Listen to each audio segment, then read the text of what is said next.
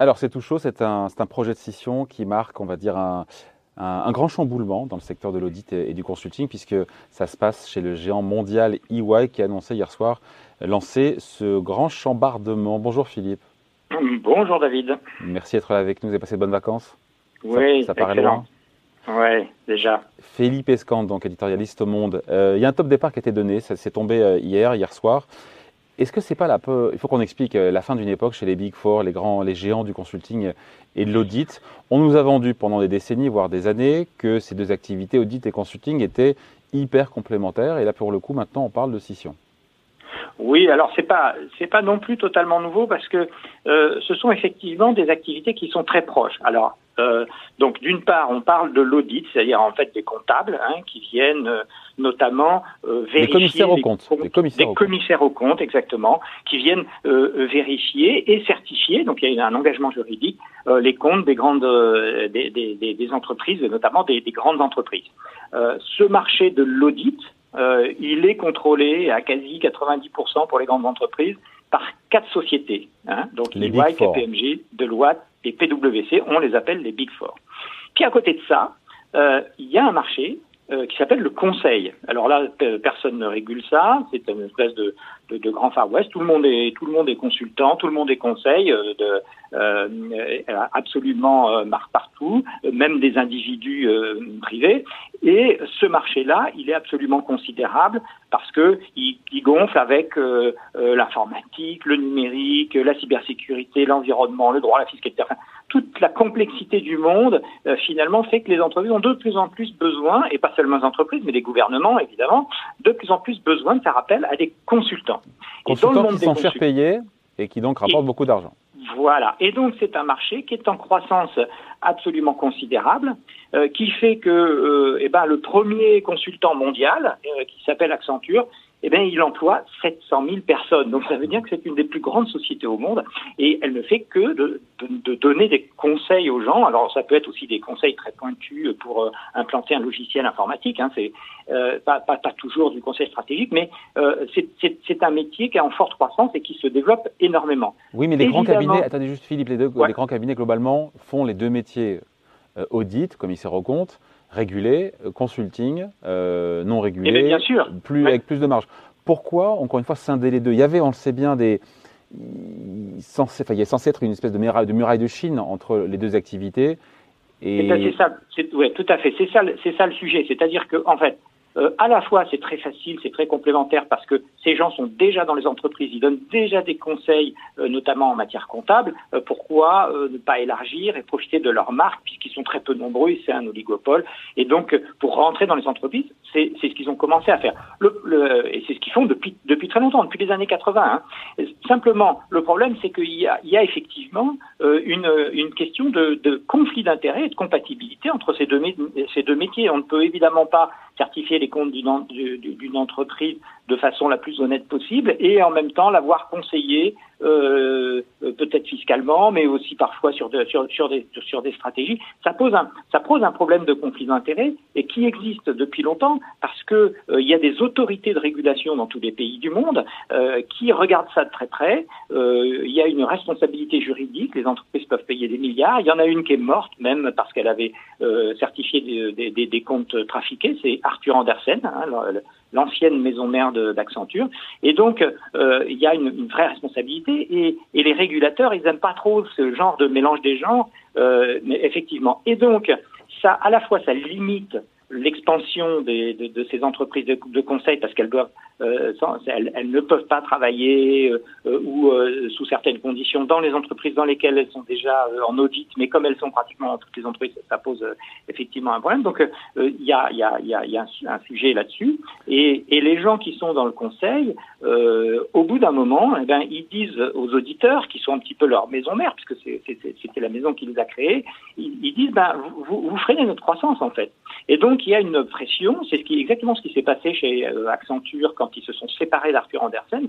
Ils ont demandé, ils ont même exigé euh, d'être séparés de ces entreprises. Donc il y, a, il, y a, il y a deux forces en fait, une force qui les relie entre elles et qui fait qu'elles qu'elles développent une activité de conseil qui est très profitable, et puis une autre qui les éloigne parce que il y a, y, a, trop de, de conflits d'intérêts. et puis ça pèse plus, pardon Philippe, aujourd'hui chez EY je crois que c'est deux tiers du chiffre d'affaires vient du consulting. donc en fait, en gros, ils ont envie de voler leurs propres ailes sans être entravés, entre guillemets, c'est ça l'idée? Et la raison de fond de cette scission chez EY Oui, tout à fait. Alors il y a deux raisons de fond en fait. Hein. Il y a celle-là, effectivement, ils ont envie de voler leurs propres ailes. Ils pensent qu'ils vont pouvoir euh, devenir comme un autre Accenture, c'est-à-dire euh, grossir énormément avec une capitalisation boursière euh, colossale. Donc ça c'est la première raison et, et donc s'enrichir encore plus, etc. Et puis la deuxième raison aussi, c'est quand même que EY euh, du fait de sa responsabilité juridique, est impliqué aujourd'hui dans un certain nombre de euh, d'affaires qui se sont produites relativement récemment. On se souvient de Wirecard en Allemagne, par exemple. Là aussi, c'était des comptes qui n'étaient pas euh, totalement sincères. Il y a eu aussi une affaire avec une société qui gère des hôpitaux en Grande-Bretagne. Et, et, potentiellement, euh, EY, dans ces affaires-là, euh, est susceptible de payer euh, quand même euh, peut-être quelques milliards d'amendes. Et, et, donc, du coup, ils ont aussi besoin, la société a aussi besoin de dégager de, de, des sous pour couvrir, c'est ce que demandent les régulateurs d'ailleurs, les, les, les, frais en cas de, en, en, cas de, de, fraude ou de, problème avéré. Il ne faut pas oublier que Arthur Andersen est, est mort à cause de ça, c'est-à-dire qu'ils étaient dans le scandale Enron et euh, la, la, société a été obligée de fermer. Donc euh, euh, face à ça, là, ils sont obligés de constituer une réserve en fait. Et puis ils ont aussi un problème de fonds de pension.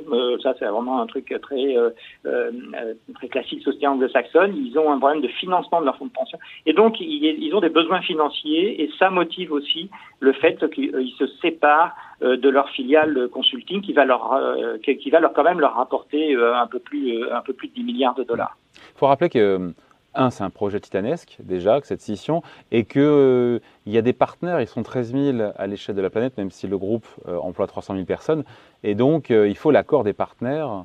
tout à fait, oui. Pour qui ça peut être le jackpot derrière, derrière, si jamais il y a une introduction en bourse. Bien sûr. Ce qui se murmure. Hein.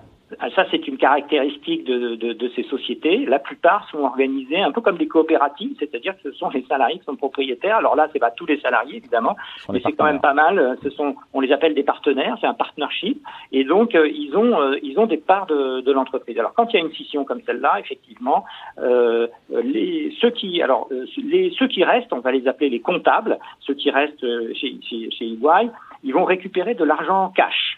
Euh, et, donc, euh, on, pense que ça va représenter quelque chose comme deux à quatre fois euh, leur salaire annuel, qui est déjà assez considérable. ça les poussera à rester, c'est ça? Ça les poussera à rester. Beaucoup alors ça, ça va être beaucoup d'argent. Et puis, alors ceux qui s'en vont, ils ont un autre type d'incitation, c'est qu'ils vont, ils vont, ils vont devenir. Pardon, juste Philippe, quand vite ceux qui s'en vont, on parle de qui là pour le coup? Alors ceux qui s'en vont, et eh ben, ce sont les consultants. Hein Puisque, en gros, c'est les comptables qui, qui, qui, mettent sur le marché, qui mmh. vendent, en fait, euh, sur un marché public, probablement avec une mise en bourse, euh, qui, qui, vendent leur branche consultant. Donc, euh, les comptables vont récupérer de l'argent liquide, et puis les consultants, eux, ils, quand ils vont créer leur nouvelle société, eh bien, ils seront actionnaires et ils vont donc récupérer des actions.